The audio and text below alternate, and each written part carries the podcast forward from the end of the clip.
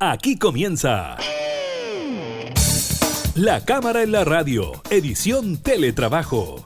Una revisión de la agenda legislativa de las diputadas y diputados, con la conducción de la periodista Gabriela Núñez. Información, música y actualidad en La Cámara en la Radio, edición Teletrabajo, por Radio Cámara de Diputadas y Diputados de Chile.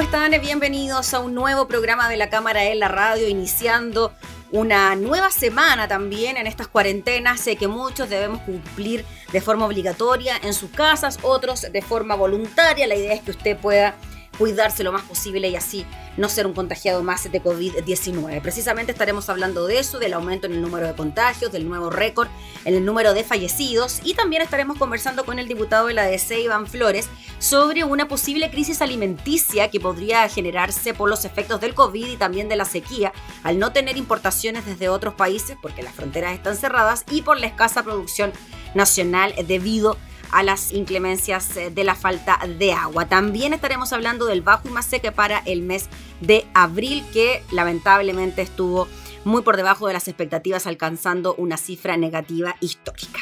Iniciamos entonces la cámara en la radio en teletrabajo.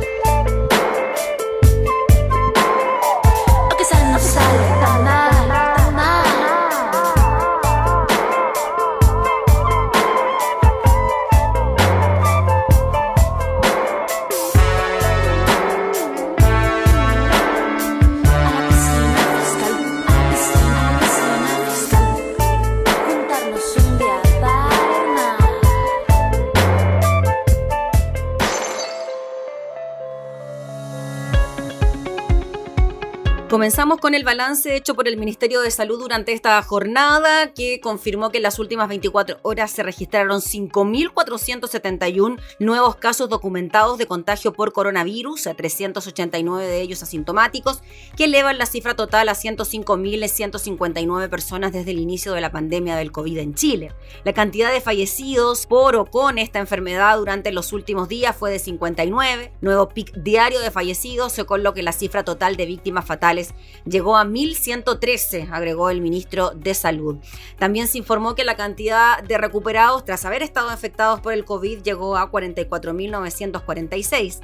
Hasta el cierre del balance había 1.446 personas hospitalizadas, 1.209 de ellas conectadas a ventiladores mecánicos. De esa manera quedan 286 respiradores disponibles, sin sumar los 50 que llegaron anoche, dijo el ministro, y 65 adicionales que deben estar llegando en este momento al aeropuerto de Santiago. El ministro Mañalich aseguró que el sistema de salud está extraordinariamente exigido, pero hemos ido aumentando sistemáticamente la capacidad por ejemplo, dijo, hemos cuadruplicado los ventiladores mecánicos y sigue aumentando, fue lo que dijo el ministro de Salud, quien comunicó el balance en solitario, digo, destacó que se informaron más de 16.000 exámenes PCR desde que se inició la pandemia llegando a 509.330 los exámenes que se han realizado en nuestro país. Se resaltó que hay 90 residencias sanitarias habilitadas con 4.216 habitaciones y se comprometió a que este viernes haya 10.000 cupos en estas residencias sanitarias para recibir a contagiados por COVID.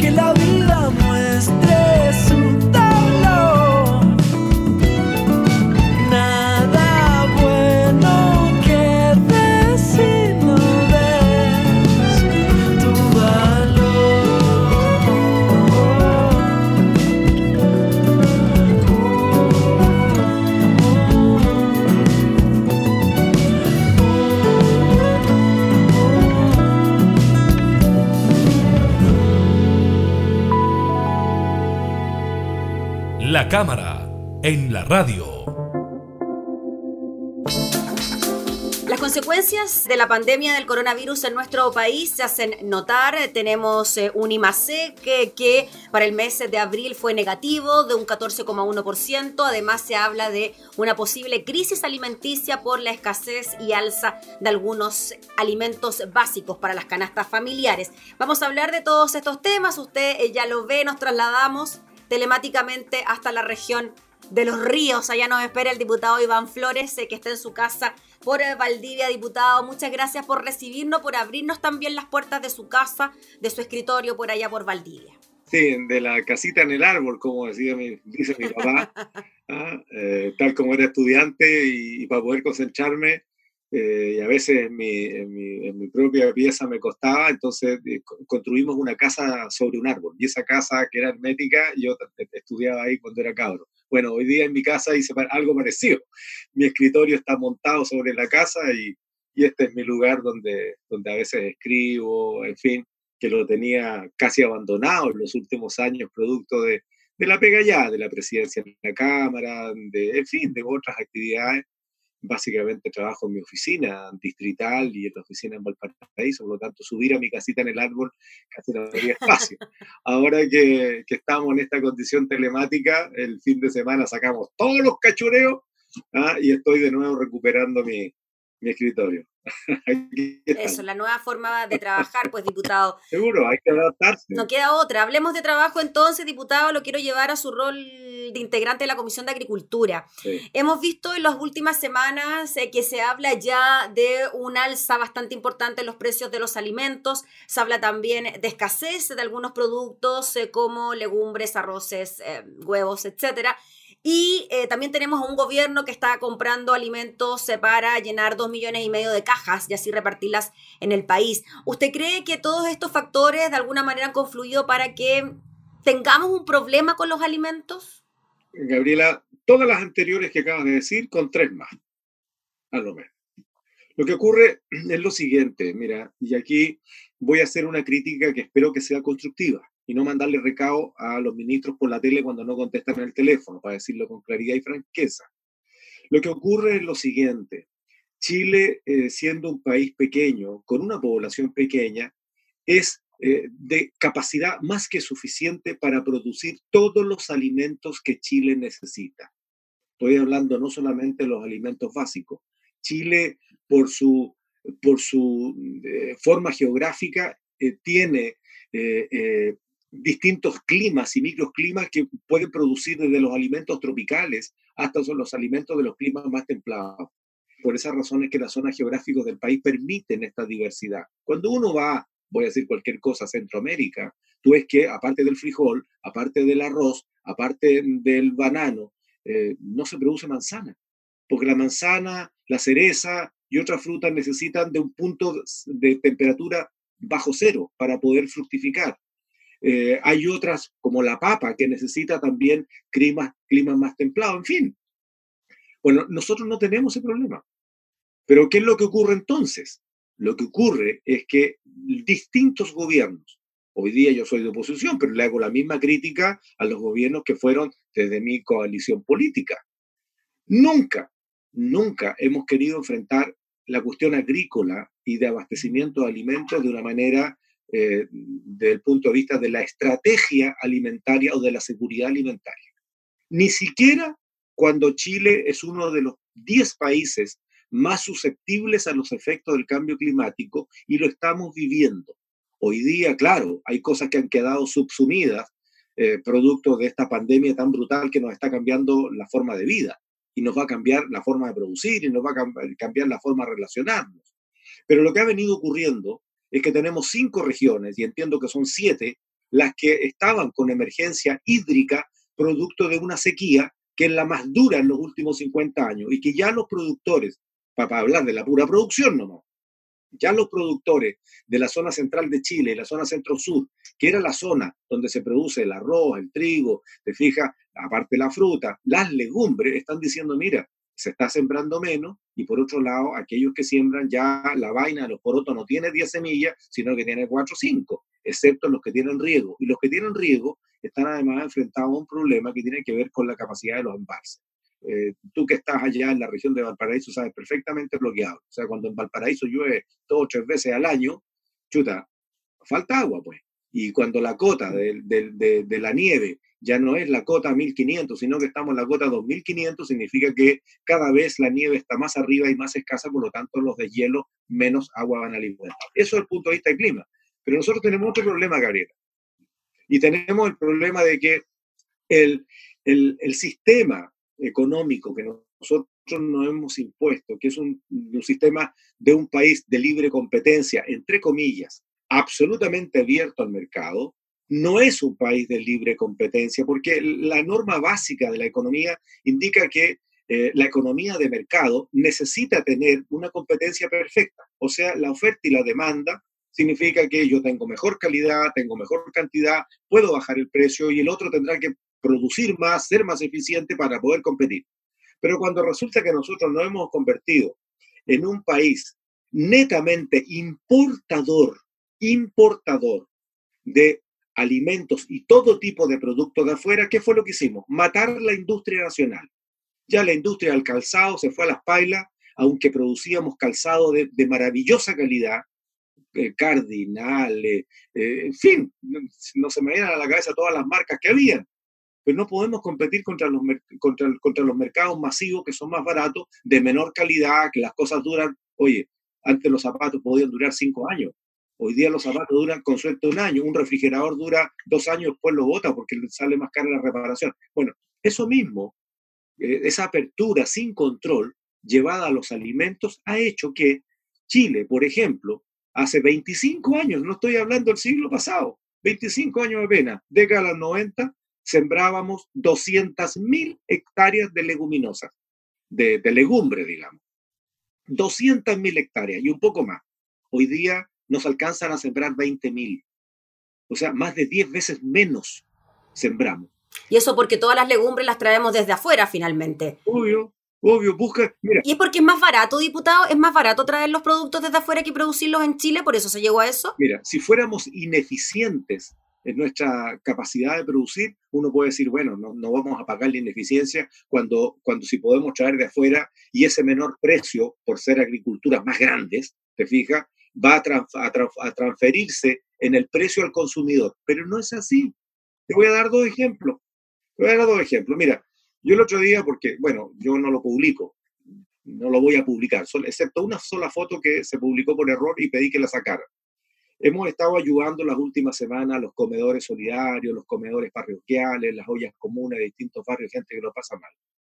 Y logré conseguir el otro día unos porotos, que vinieron unos saquitos de 10 kilos. Venían de Canadá.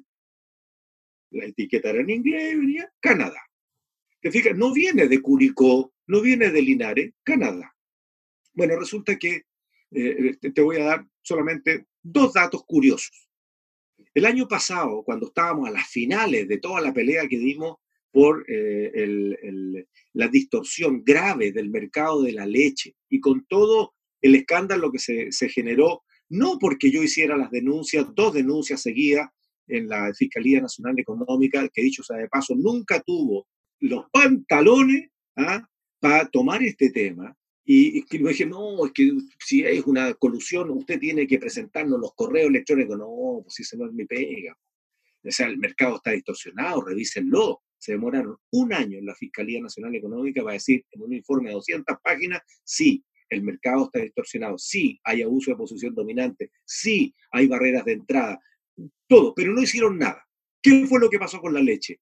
Hasta que llegó a los oídos de los consumidores, de que aquí había gente que ponían los envases a que era leche fluida, y la verdad es que no era leche fluida, sino una mezcla de leche reconstituida, leche combinada, y la gente empezó a elegir marcas, y ahí quedó la pelotera, bajaron los precios, se, se sacó toda la luz pública, cosa que nosotros veníamos diciendo hacía un año. Hicimos un proyecto de ley, y ojo, Gabriela, este mes, ya estamos en junio, ¿no? Sí, junio 1. Sí, estamos en junio. Este mes entra en vigencia la ley de etiquetado de la leche que transparenta lo que el consumidor está consumiendo. Ese ejemplo de la leche lo, lo menciono porque el año pasado, justo cuando estábamos en esta discusión, llegó aquí a Valdivia y a Osorno queso traído de Nueva Zelanda a 1.600 pesos el kilo puesto aquí. Cuando sabemos, con los precios que le pagan al productor y los precios de industrializar, sabemos que un kilo de queso cuesta producirlo en Nueva Zelanda cerca de 7 mil pesos. Entonces, dime si no es dumping, pues. Dime si el queso que llega aquí no llega con subsidio. Y entonces, así como llega la leche con subsidio, Gabriela, también llegan los granos con subsidio. Entonces, el productor nacional no puede competir cuando el mercado es imperfecto y las reglas del juego no están como para que haya un libre mercado. Y eso es lo que están reclamando los productores. Pero además de eso, eh, además de eso, de este mercado imperfecto, producto de los, de los subsidios que tienen los otros productores y que empiezan a dejar fuera de juego a, nuestros productores nacionales en todos los rubros, significa entonces que lo que estamos haciendo es desvestir nuestra capacidad productiva porque la estamos reemplazando por productos importados. Eso, mientras le llegue al consumidor, puede ser que la ciudadanía no le importe, aun cuando hay miles y cientos de miles de empleos en el campo. Solamente la actividad lechera tiene en esta región, en mi región, cerca de 30.000 empleos. En la, Araucanía ya cerraron. Entonces, ¿qué es lo que ocurre ahora con la pandemia? Pues lo mismo que nos está pasando a nosotros. Menos trabajadores eh, trabajando en los campos, eh, los países están produciendo menos porque el sistema financiero del mundo rural se está yendo a la paila. O sea, la gente no puede sembrar si no tiene crédito. es muy alto el costo de sembrar una y es por eso entonces, diputado Iván Flores, disculpe que lo interrumpe porque no avanza el tiempo, por todo ese escenario que usted nos grafica, es que es necesario este comité de crisis alimentaria para analizar lo que sucede, para asegurar un abastecimiento, para asegurar también que los precios no sigan subiendo? Sí, claro. Sí, claro. E-, exactamente, Gabriela, porque lo que ocurre es que el ministro de Agricultura hace una semana atrás aseguraba ante Chile por los medios de comunicación de que primero no iba a haber aumento de precio de los alimentos. Segundo, no iba a haber desabastecimiento. Ni lo uno ni lo otro. Anteayer reconoce frente a eh, un medio de comunicación nacional y dice, bueno, sí, la verdad es que tenemos un problema con el abastecimiento de las legumbres, porque como subió el precio de la carne, o sea, sí subió el precio de la carne, eh, resulta que la gente entonces come menos carne y ahora come más poroto o lenteja, come más legumbres, dice. Y por eso el precio de la legumbre subió de 900 pesos el kilo a casi 3.000 pesos el kilo. 2.500, 2.700, 3.000. Sí, en los supermercados está prácticamente 3.000 el kilo, sí. Y, y, encuéntralo, Gabriel, encuéntralo. Yo el otro día fui a un supermercado en Valparaíso y la, y la repisa de los porotos no había. había Vacía habían dos bolsitas así que costaban 3 lucas y tanto. Entonces, a ver, no se trata de criticar solamente al ministro Boca, se trata de, que lo que nosotros estamos diciendo ya hace dos, casi tres semanas, es cierto. O sea, el quiebre de, de algunos stocks o la disminución de algunos stocks, el alza del precio, es recién la punta del iceberg. ¿Por qué? Porque a diferencia de las matemáticas, que para los que la entienden son re simples, las matemáticas uno las puede aplicar cualquier día del año y son exactas. En biología no es así la cuestión.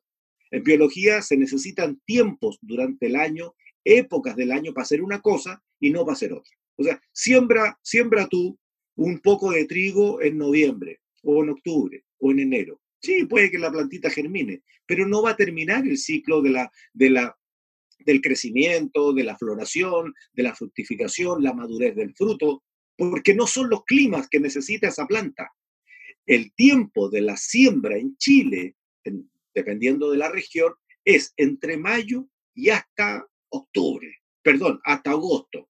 Con suerte, para algunos rubros, septiembre. Para sembrar ajo tienes que empezar en marzo. Para sembrar trigo es mayo, junio, en la zona triguera, acá, en el sur. Bueno, y resulta que ya estamos en junio, pues. Y la pregunta es, ¿y estamos sembrando? La respuesta es poco. ¿Quiénes están sembrando? Conversaba con un agricultor el otro día. Están sembrando los que pudieron comprar fertilizante en enero. ¿Por qué? Porque los agricultores, Gabriela, en el sur, ¿qué es lo que hacen?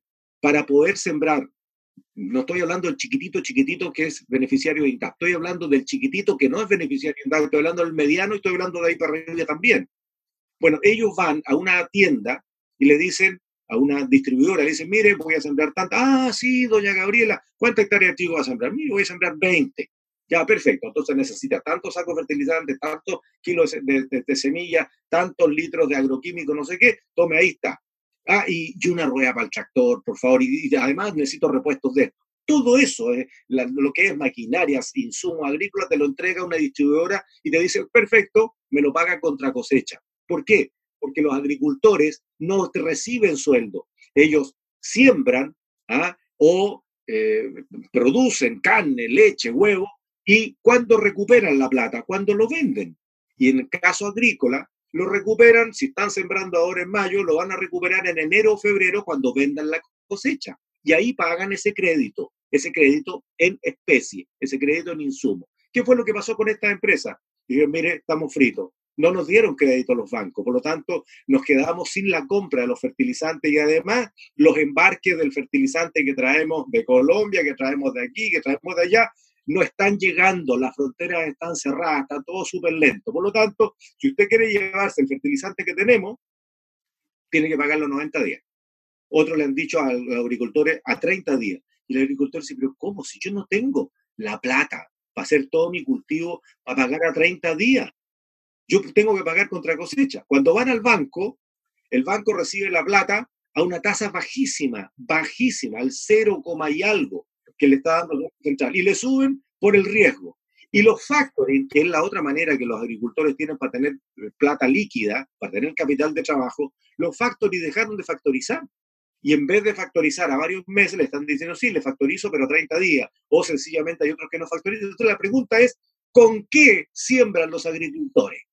Entonces alguien podría decir, no, lo vamos a traer de Argentina, pero si los argentinos ya dijeron que este año probablemente tengan un 30 o un 50% menos de siembra de trigo, de maíz, y resulta que la cifra que te di al principio, que nosotros compramos el 70% del maíz que que consumimos en Chile y el 50% del trigo que consumimos en Chile, principalmente Argentina. Y los argentinos tienen el mismo problema de crédito que nosotros, el mismo problema de siembra que nosotros. Entonces la pregunta es, ¿cuándo nos vamos a sentar a la mesa todos los que quieran cooperar en esta, en esta agrupación que se llama Chile Alimenta Chile, que representa los gremios de los agricultores de Chile con el gobierno?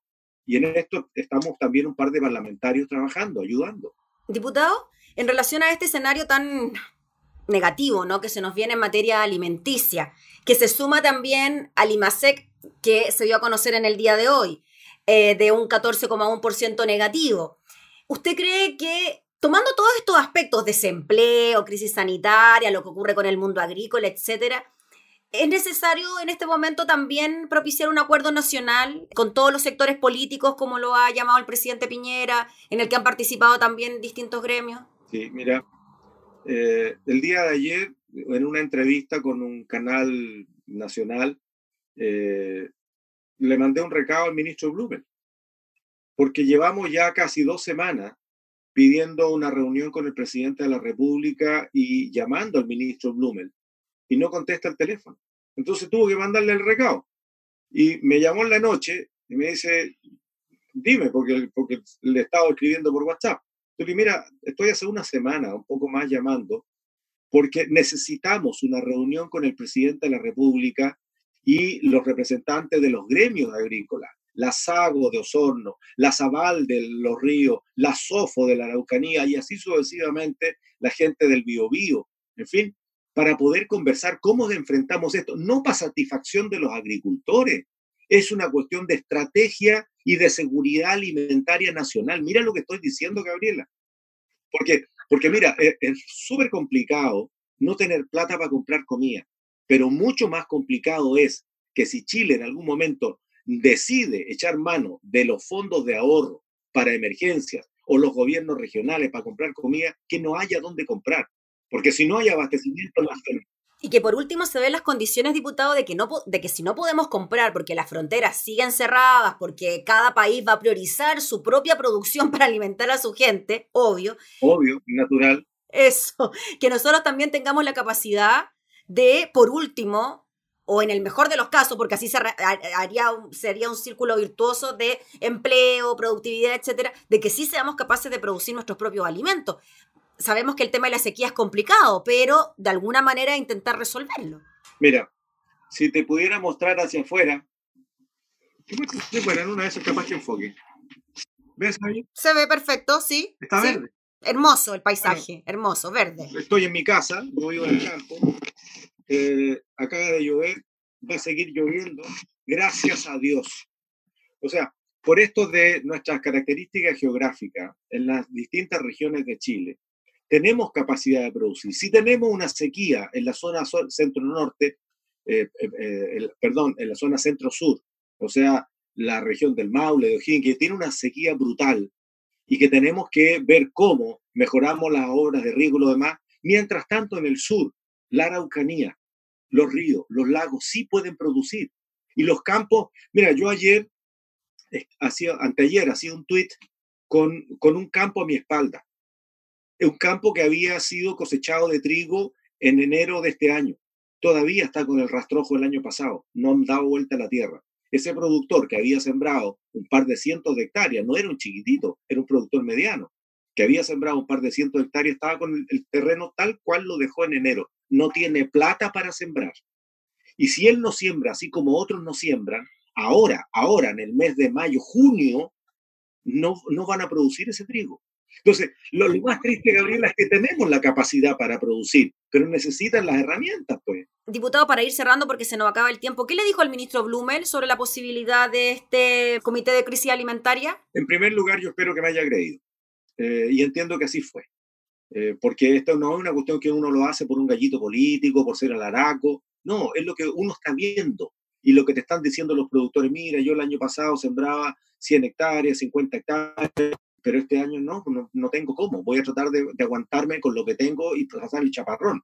Él pasa el chaparrón, pero resulta que la ciudadanía que va a necesitar la comida, o sea, distinto que el ministro de Agricultura se vaya a parar a La Vega, donde hay, donde hay acelgas, donde hay tomate, donde hay ese tipo de cosas, muchos de ellos que todavía quedan rezagos de importación, eh, que son hortalizas que se producen alrededor de Santiago. Y otra cosa es los granos, eh, te fijas, las leguminosas, las gramíneas, o sea, arroz, trigo, maíz, eh, poroto, que son alimentación básica, que esa no se produce en los alrededores de Santiago, sino que se produce en otras partes de Chile que son gente que hoy día no tiene cómo producir. Entonces, bueno, el ministro me contesta y me dice, mira, lo voy a conversar con el ministro de Agricultura. Mi respuesta fue, sí, hay que conversarlo con el ministro, pero también con el ministro de Hacienda y ojalá con el presidente de la República, porque esto es una política de Estado.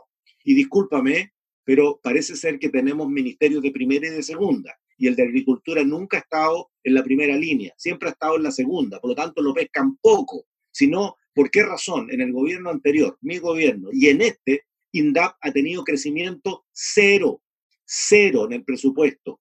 ¿ah? todavía no somos capaces de sacar la ley que permita tener una CONAF pública, aunque Contraloría le haya leído la cartilla 10 veces a 10 gobiernos distintos diciendo, oiga, mire, la CONAF es una corporación, no puede seguir recibiendo fondos para emergencia cuando tenemos incendios forestales. Entonces, tú te das cuenta que el Ministerio de Agricultura es menos considerado que otro.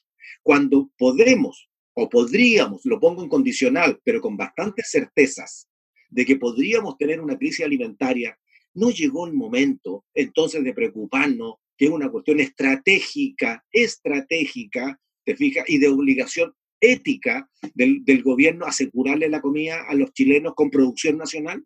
Y no estoy hablando ni de bonificaciones ni de tratamientos especiales. Estoy diciendo sencillamente denle las herramientas a los agricultores para que puedan operar. Porque, por ejemplo, el FOGAPE no tomaba la agricultura al principio, pues. ¿Te fijas?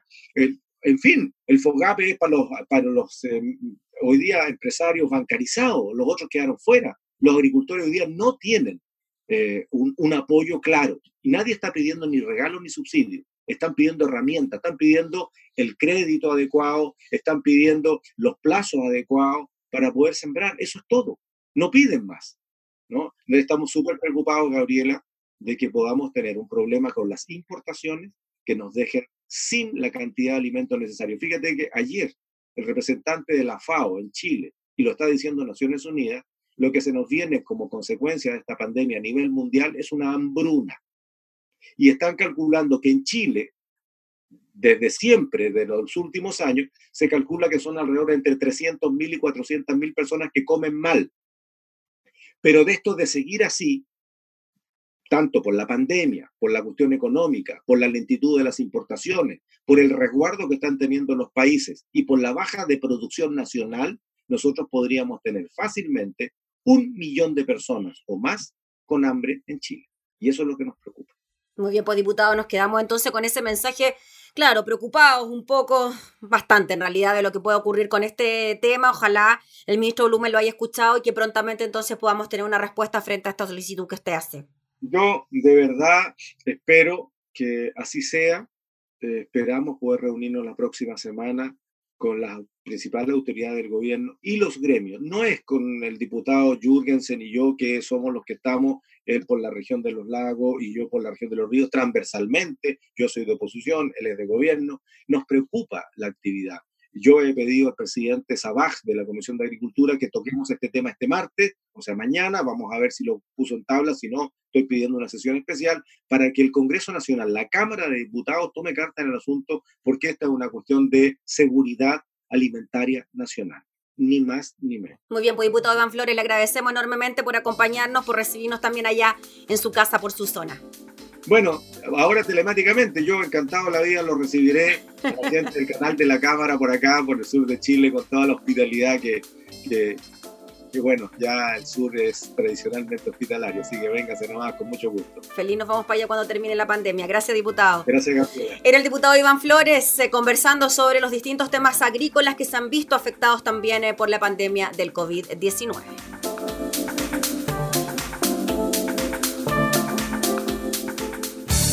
Estás escuchando La Cámara en la Radio, edición Teletrabajo, con la conducción de la periodista Gabriela Núñez.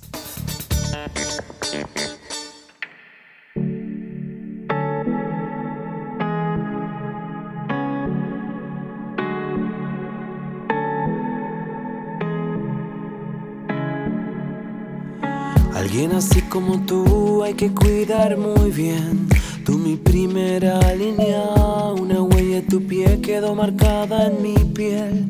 Tus patas cochinas me gusta saber hacernos bien y cuidarnos harto. Tu voz se coló por el rincón. Te escucho tan cerca de mí. Tu pena es mi pena, tu alegría mi corazón.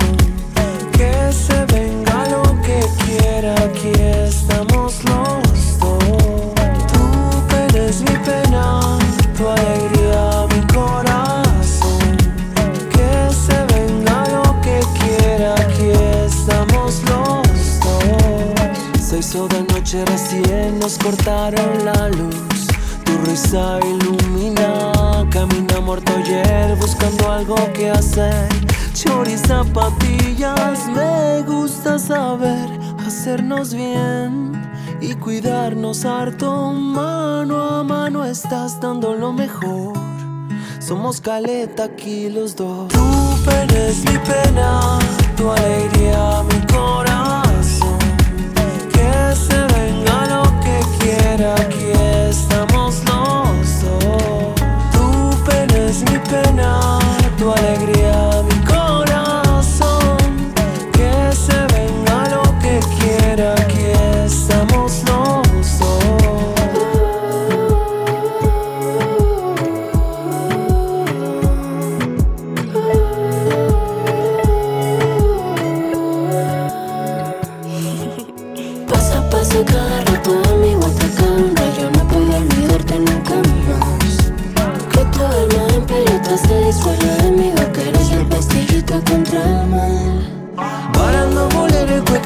vamos dando cuenta de que esto funciona en ti. Llegaremos a la meta con una maleta llena como si fuera ayer que empezamos tú y yo a vivir. Tu pena es mi pena, tu alegría mi corazón.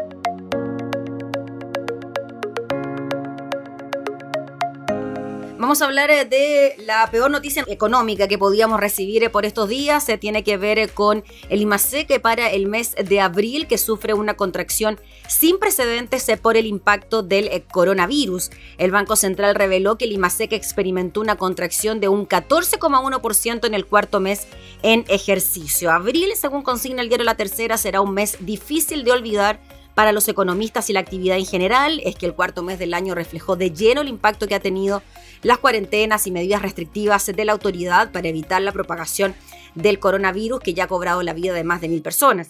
De acuerdo al Banco Central, la economía chilena, medida con el IMASEC, experimentó una contracción de un 14,1% en abril, lo que supone una cifra casi sin precedentes a la historia reciente del país y mucho peor a lo que esperaban los expertos. Según los registros históricos del propio instituto emisor, una cifra tan negativa para un mes en particular solo podría haberse registrado en 1975, cuando el PIB se desplomó un 12,9%, o en 1982, cuando la actividad se contrajo un 11%. El emisor corrigió desde un menos 3,5 a un menos 3,1 el IMASEC de marzo. Con el resultado del cuarto mes, la economía chilena acumula una contracción de menos 3,15% en el ejercicio. La entidad dirigida por Mario Marcel detalló que en abril, que tuvo los mismos días hábiles que el año pasado, la serie desestacionalizada disminuyó un 8,7% respecto del mes precedente y un 12,4% en 12 meses. El IMASEC minero disminuyó un 0,1%, mientras que el no minero lo hizo en un 15,5%. El resultado de este último se vio impactado por los efectos de la emergencia sanitaria. En este contexto, las actividades más afectadas fueron los servicios y el comercio y en menor medida la construcción y la industria manufacturera. En los servicios destacaron las caídas de educación, transporte, restaurantes, hoteles y servicios empresariales. El Banco Central informó también que en vista de los desafíos que la crisis sanitaria ha impuesto sobre la recolección de datos básicos, realizó esfuerzos adicionales con sus proveedores de información para minimizar el impacto en la calidad de las estadísticas.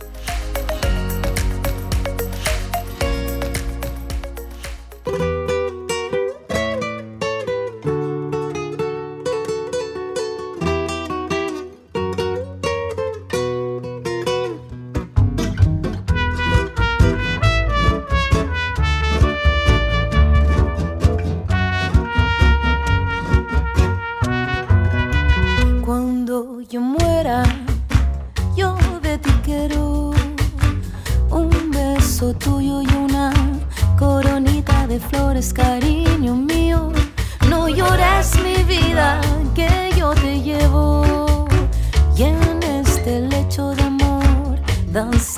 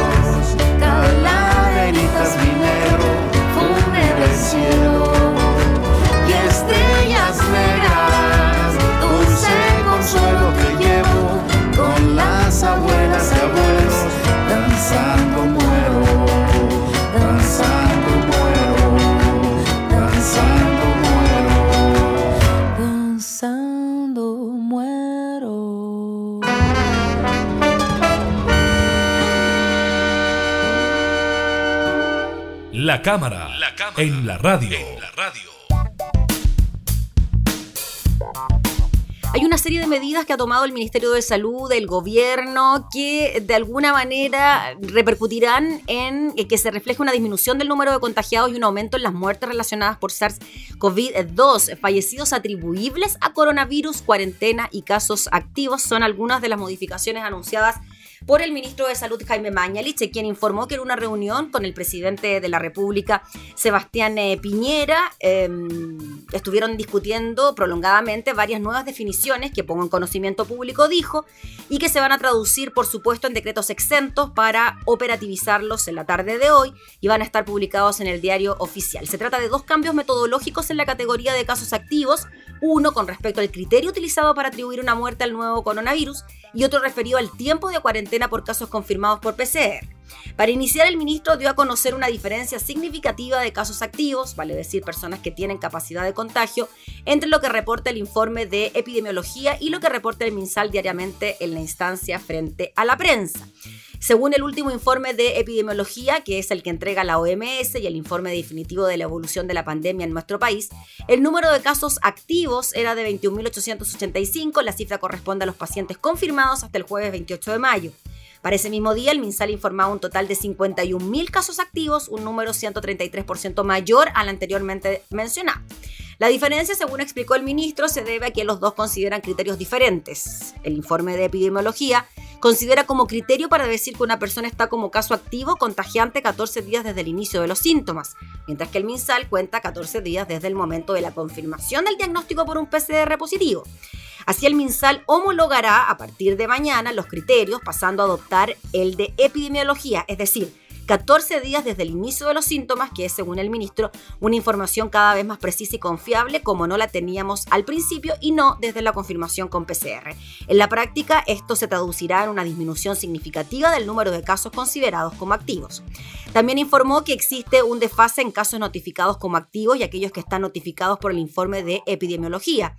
Según el informe, tenemos 1.862 casos activos más que los pacientes que informamos día a día y esto, según el ministro, se va a corregir en el informe diario de eh, esta mm, semana, en los informes diarios que puedan ir apareciendo ya durante este día martes. Otro cambio anunciado por el MinSal corresponde al criterio de fallecido atribuible a eh, coronavirus hasta el momento para que una muerte fuera identificada como causada por COVID o con otra causa, pero igualmente con presencia del virus en el organismo se requerían dos requisitos. El primero era un certificado de defunción con la palabra COVID en cualquier lugar, ya sea como causa inmediata o incluso como sospecha. Esto debía ir aparejado de la confirmación diagnóstica de un PCR positivo, un requisito que fue cuestionado la semana pasada.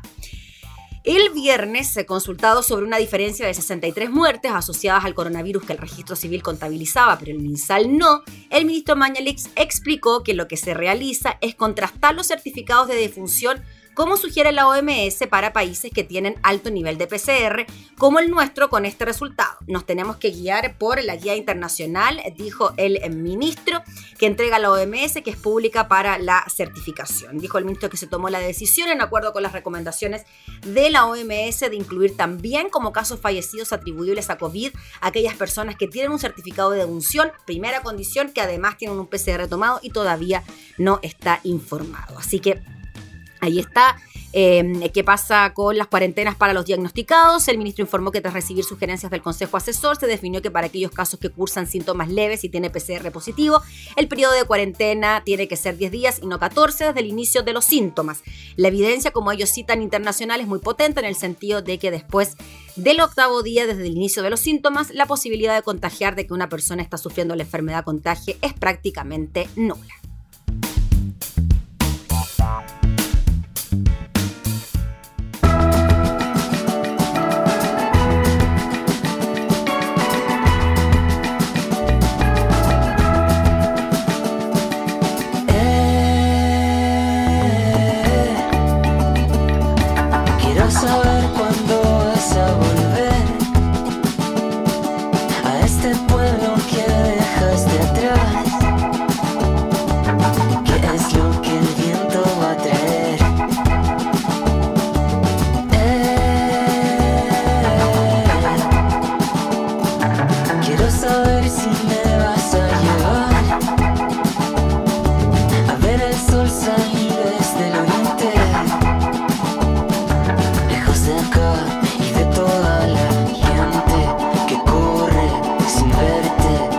Ya vienen los pájaros rojos, alumbrando el cielo en las alturas.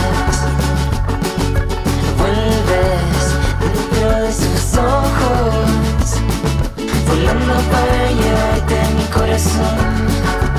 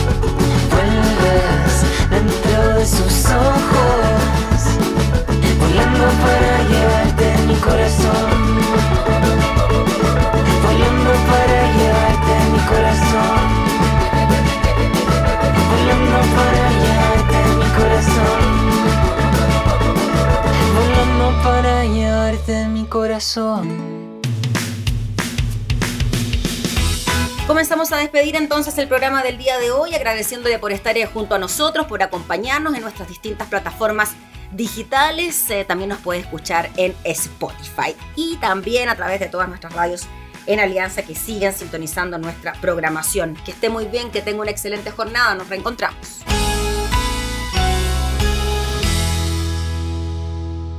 Hemos presentado La Cámara en la Radio, edición Teletrabajo. Una revisión de la agenda legislativa de las diputadas y diputados, con la conducción de la periodista Gabriela Núñez. Información, música y actualidad en La Cámara en la Radio, edición Teletrabajo, en Radio Cámara de Diputadas y Diputados de Chile. Hoy más que nunca, acercando las leyes.